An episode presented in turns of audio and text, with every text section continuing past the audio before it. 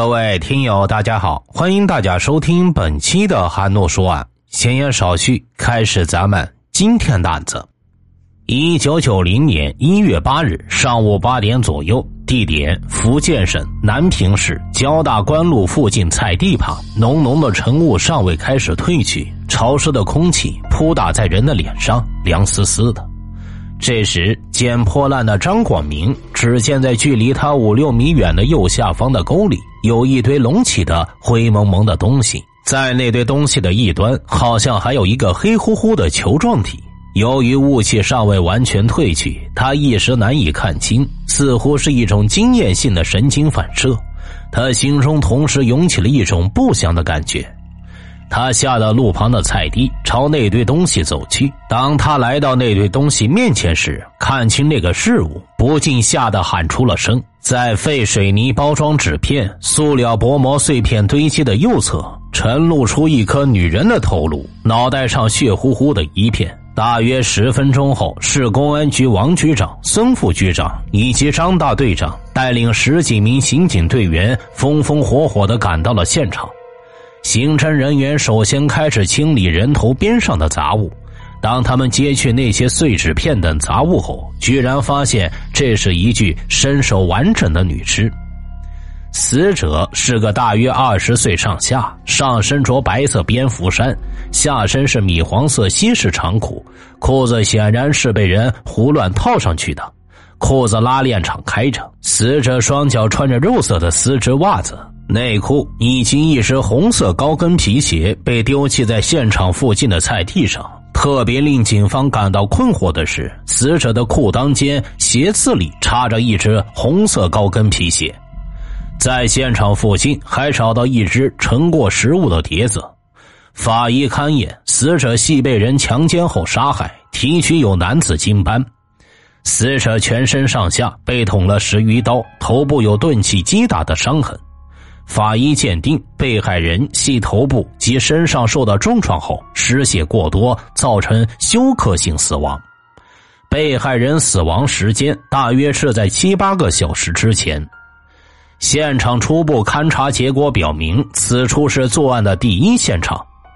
警方很快查清了被害人名叫张燕，时年二十二岁，无政党职业，被害前寄居在南平市大公路三十七号。可是，这桩强奸杀人案的罪犯是谁？其作案动机何在？这是警方所要揭开的谜。同志，你们店里边有这种花纹的碟子吗？哦，我们店里边没有这种碟子。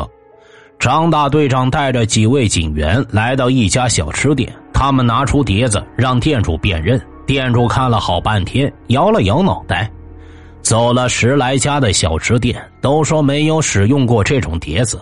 张队长来到一家不显眼的小吃店里，店主是名中年汉子，姓李。当张队长拿出那只碟子让其辨认时，店主当即认定这碟子是他们店的。这是我们店新购买的一批碟子，店主口气十分的肯定。那您是否能够仔细回忆一下，近两天有没有人从您店里边借走过碟子，或者是从您这儿买了点心顺便带走的？黄副队长紧接着问道：“店主抿着嘴思索片刻。啊，对了，我记起来了。一月七号的晚上，大约快十二点的时候，有一个身穿白色蝙蝠衫、长得蛮秀气的女青年来我这儿买过一碟炒面条。她说要先带走碟子，吃完之后送回来。这个女青年的年纪大概是多大？大概是二十岁左右吧。”这八九不离十就是张燕了。张队长心里想着：“哎，警察同志，你们是不是来调查那女人被杀的情况？”“嗯，你怎么知道？”张队长颇感兴趣的问道，一边摸出一包香烟，递了一支给店主。店主接过烟，点燃后说道：“哈，这么大的事儿，又是发生在咱们这儿，怎么会不知道？”不瞒你们说，一月七号那天晚上，我好像听见路边菜地那儿有个女的断断续续的呼叫声。可这当时我们谁又能想到是杀了人呢？店主似乎有些担心警方会责怪他，对此无所作为。我还以为是夫妻吵嘴或者邻里之间吵架呢。告别店主出来后，张队长的情绪明显高涨。那年桃花盛开的时候，张燕正好满十六岁，这是少女多思和怀春的年华。与家庭关系甚为紧张的张燕，除了具有一般少女这种悸动情思之外，又多出了一层冲出樊篱的欲望。有一天，她终于离开家乡，只身来到南平时。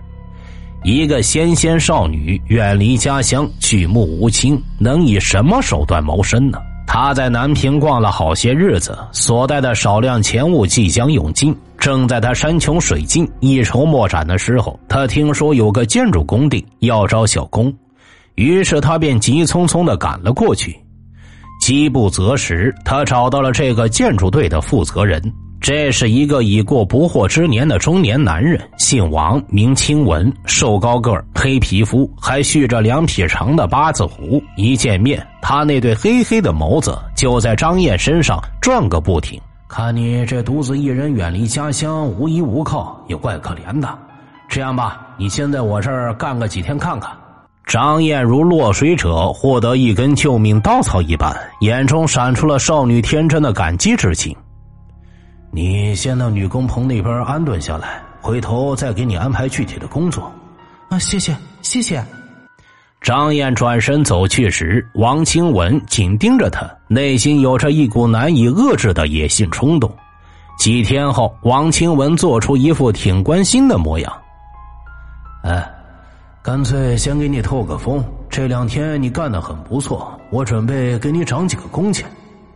说完，他转过身子走了。走了几步，他又转过身来，朝张燕挤了挤眼睛。记住，傍晚到我住处具体谈谈。张燕直愣愣的望着他，没有作答。收工后，一想到王清文那双布满血丝的眼睛，他内心就产生了一阵强烈的恐惧。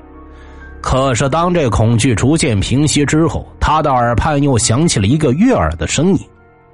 准备给你涨几个工钱。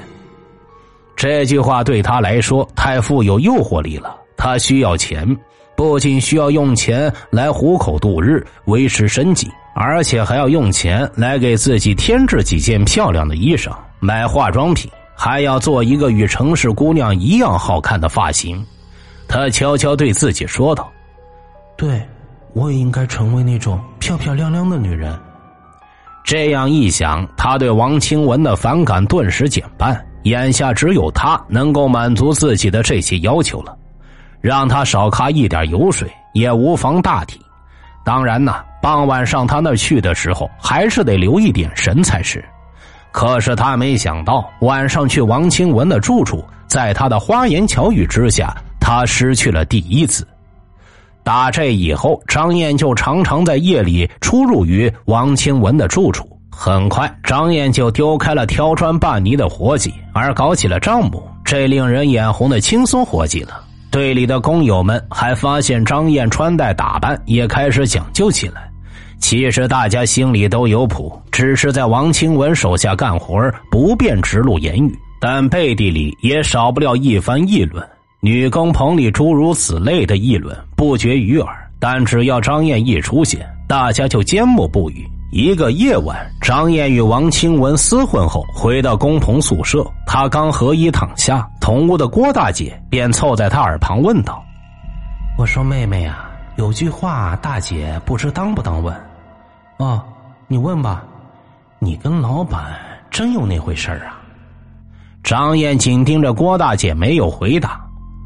怎么，你连大姐都信不过？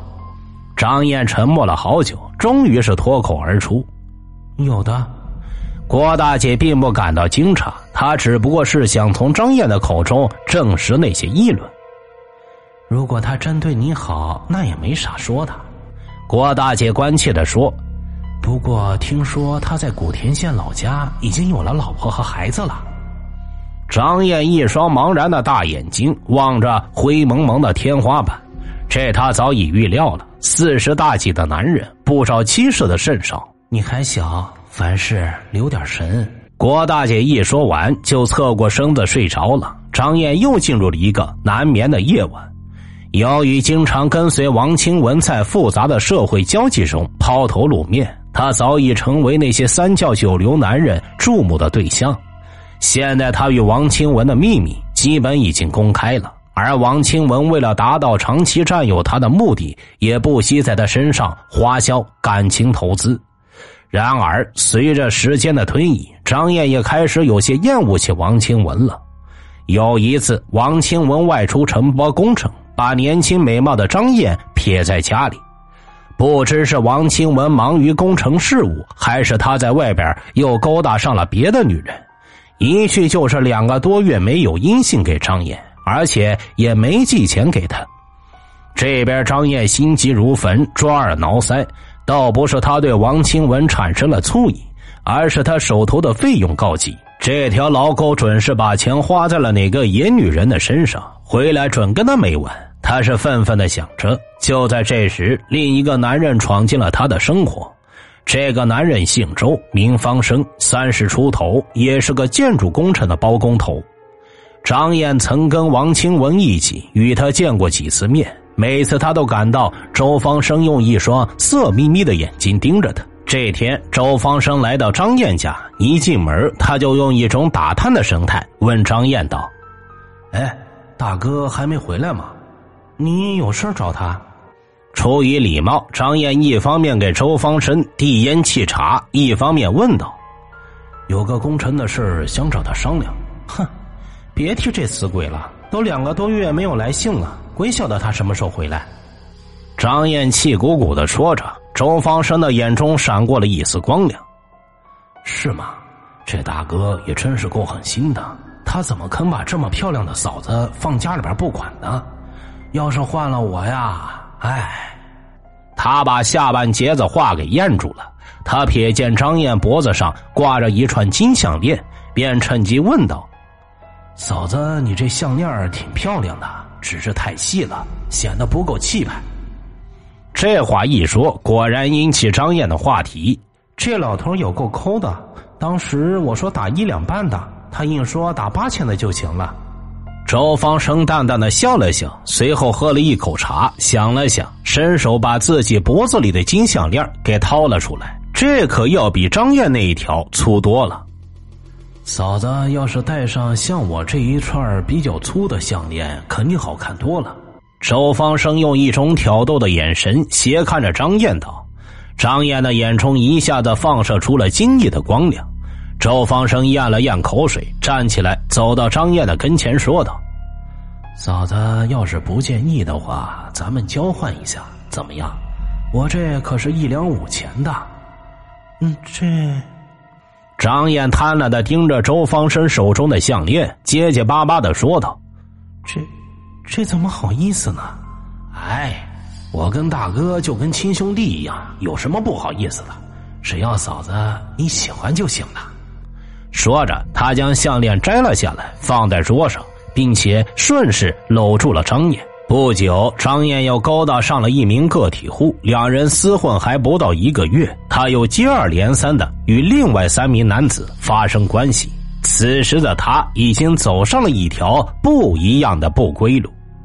后来，他干脆给在外地搞工程的王清文去了一封信。他在信中提出，他不愿与他这样人不人、鬼不鬼的混下去，他要自己去闯一条路。王清文接到张燕的信后，像是被人从心里割了一块肉。他倒不太在乎张燕改换门庭，而是对在他身上花费掉的钱耿耿于怀。但他自知无法挽回，也只能闷头喝下这杯苦酒。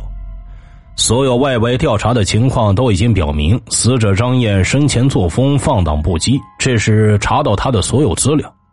在市公安局刑警大队办公室里，张队长指着厚厚的一叠材料，对孙副局长说道：“根据我们调查证实，张燕在十六岁到二十二岁六年的时间里，曾与十几名男子发生过关系，而张燕是带有明确性的盈利性的目的。”因此，我们推断死者张燕因奸情被杀的可能性较大。犯罪嫌疑人作案动机有可能是出自争风吃醋，也有可能是因为钱财上的争执引起的杀机。那对于王庆文的情况，你们做过调查分析吗？孙副局长手指轻轻敲着茶杯的边缘问道。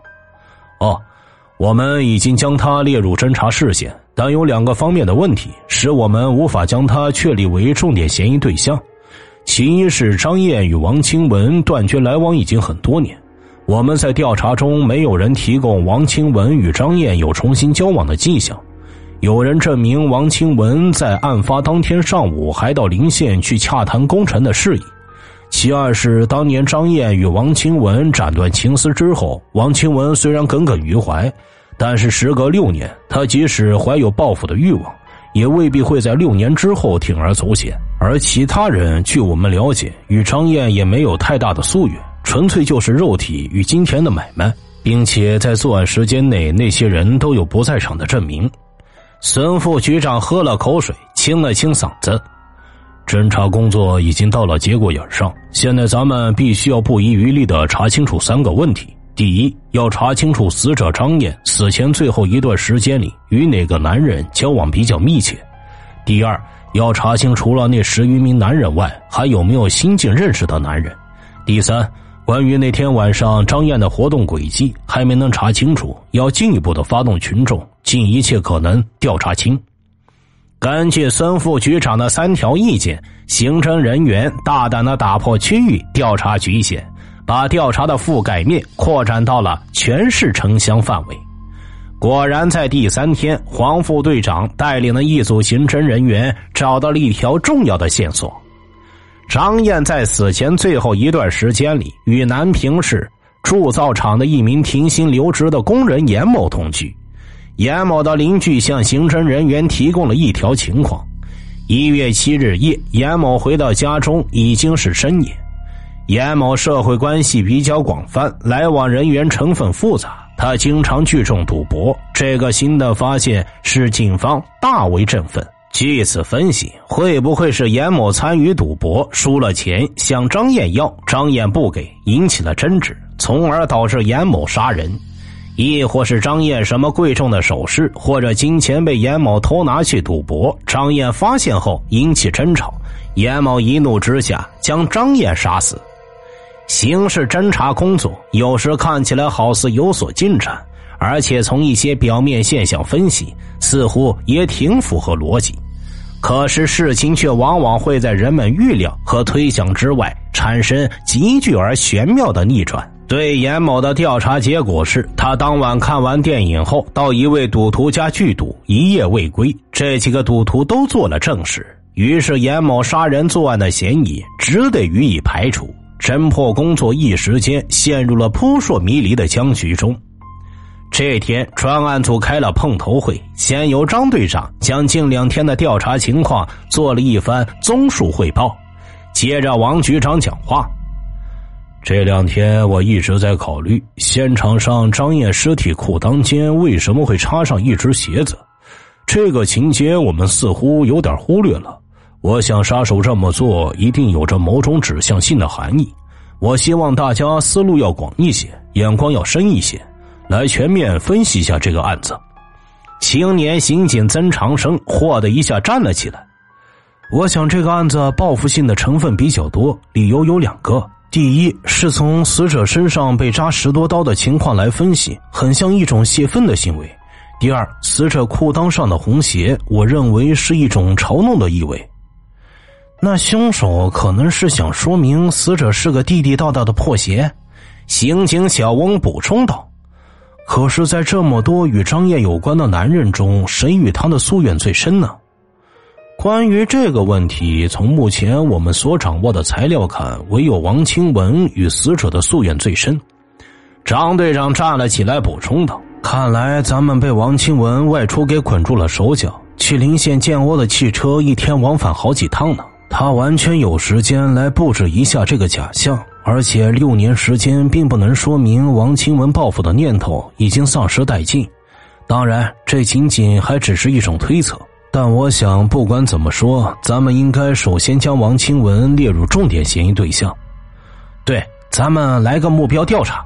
王局长赞同道：“要紧紧扣住王清文一月七日晚上的行动。”一个碰头会使刑侦人员从山穷水尽的境地转到了柳暗花明的新路子上。案发后的第四天上午，青年警探林泽华在调查中摸到了一个重要情况：一月七日深夜十一点左右，一名青年女工下夜班，行至大公路附近僻静处时，被一名长着八字胡的中年男人拦住。这名男子用极其猥琐的语言挑逗她。根据这名青年女工提供的特征判断，那个男人很像是王清文。不久，另一组刑侦人员在目标调查中又发现了一条重要线索：有人提供住在死者附近的是建筑公司青年工人刘德威，常与一名八字胡中年男人来往。就在一月七日夜晚，有人还看见那个八字胡男人到过刘德威的家里。这名八字胡的外貌特征与那位女青年提供的相似。而刘德威的家距离现场不过六十米远。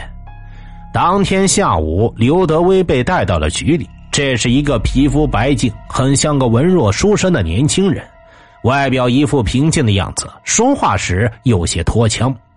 张队长单刀直入的问道：“一月七号晚上你在哪里？”“我，我在家呀，在家做什么？”我与妻子商谈了一些家常的事，就睡了。因为第二天我要早早上班。刘德威似乎对答自然，从神态上看不出什么破绽。猛的一下，张队长把话题一拐：“那天夜里有没有人上你家找过你？”“没有。”刘德威回答很干脆。殊不知，他的尾巴就这样被刑侦人员给踩住了。经请示局领导批准后，刑侦人员当即收审了刘德威。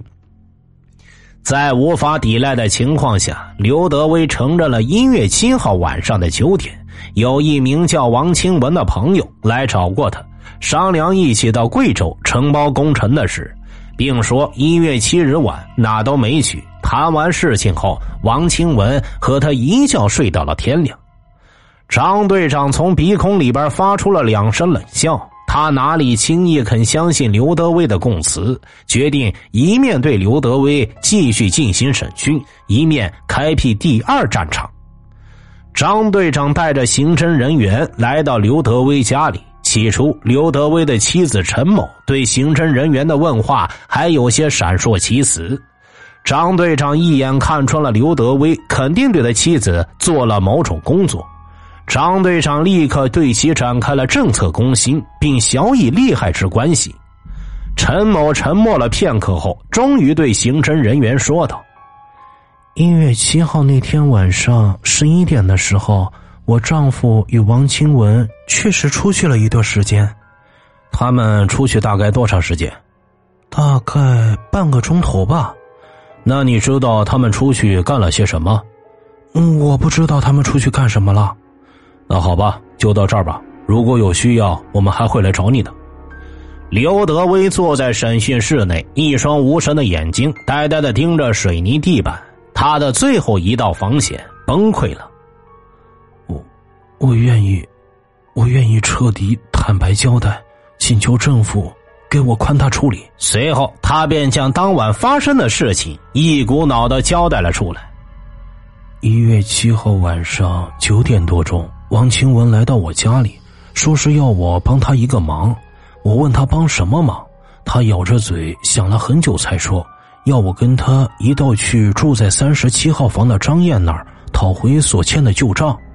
当时我看他样子怪吓人的，平时他也曾经对我提过张燕，开口闭口都骂他是个破鞋，可从来没有像那天夜里那样的模样。起初我有些害怕，就没有答应他。他就放下脸来骂我不够朋友，说我是个胆小如鼠的人，我拗不过他，就答应了。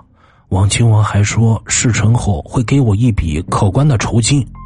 夜里十一点左右吧，我和他一起出去找张燕。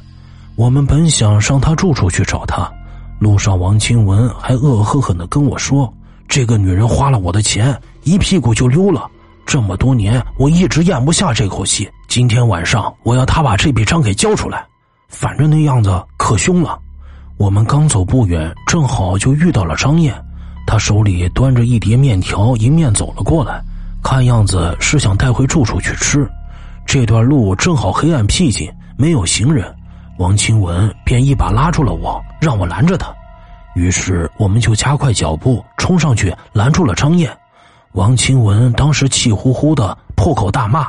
当时张燕吓得声音发抖，然后对王清文哀求：“看在咱俩过去的份上，你就放过我吧。”王清文发出一阵冷笑，他一把抓住张燕的胸口，怪声怪气的说道：“哼，你没钱还我，那行啊。”你就陪咱哥俩好好的玩一回。说着，他还拔出一把刀子，顶着张燕。张燕更是吓得浑身发抖，手里的面条都差点掉在了地上。突然，张燕趁机用力挣脱了王清文，转身就跑。王清文愣了一下，对我喊道：“还待着干嘛呀？还不快去追他！”我只好上去拦住了张燕。王清文赶了上来，并动手抓住了张燕。张燕想呼喊。王清文捂住了他的嘴，我就趁势抱住张燕的双腿，我们两人把她抬到菜地那边。这个时候，张燕奋力的挣扎，喊了两声。王清文生怕被人听见，赶快在路边捡起了一个空酒瓶我也顺手拾起了一块砖头，我们俩几下子就把他给打昏了。后来，王清文在黑暗中朝我做了一个手势。我我们两个人就就把他给轮奸了。完事之后，怕事情败露，他就跟我说：“干脆一不做二不休，把他给做了。”说完就拿起刀子，朝着张燕的头部、胸部连刺了十几刀。王清文似乎还不解气，他把张燕内裤扔在一边，将她的外裤套在她的下身，并将张燕的一只红皮鞋插在她的裤裆上。干完这些之后，我们两人在附近的垃圾堆找了一些破碎纸片和塑料片，将他的尸体盖住。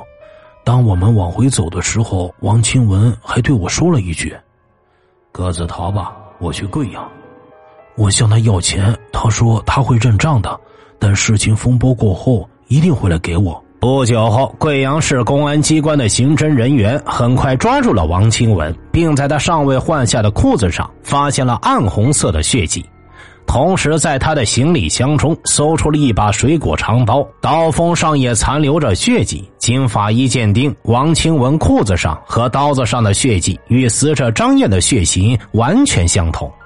一月十五日，王清文被押回了南平市公安局。最开始的时候，王清文在刑侦人员面前表现的极为顽固和狡猾。他时而装聋作哑，时而扯东扯西，企图分散侦查员们的视线。然而，胸有成竹的警方运用掌握的直接证据，对其开展了一场攻坚战。在无可辩驳的事实面前，黔驴技穷的王清文终于供认了杀害张燕的事实。所叙述的情节与刘德威交代的完全一致。至此，这桩扑朔迷离的轮奸凶杀案，在闽黔两地公安干警共同努力和协作下，前后历时六天，终于得以告破。而等待他两人的，将是法律的严惩。听大案要案，观百态人生。我是说书人韩诺，关注我，了解更多精彩答案。好了，这期案子就为大家播讲完毕了。咱们下期再见。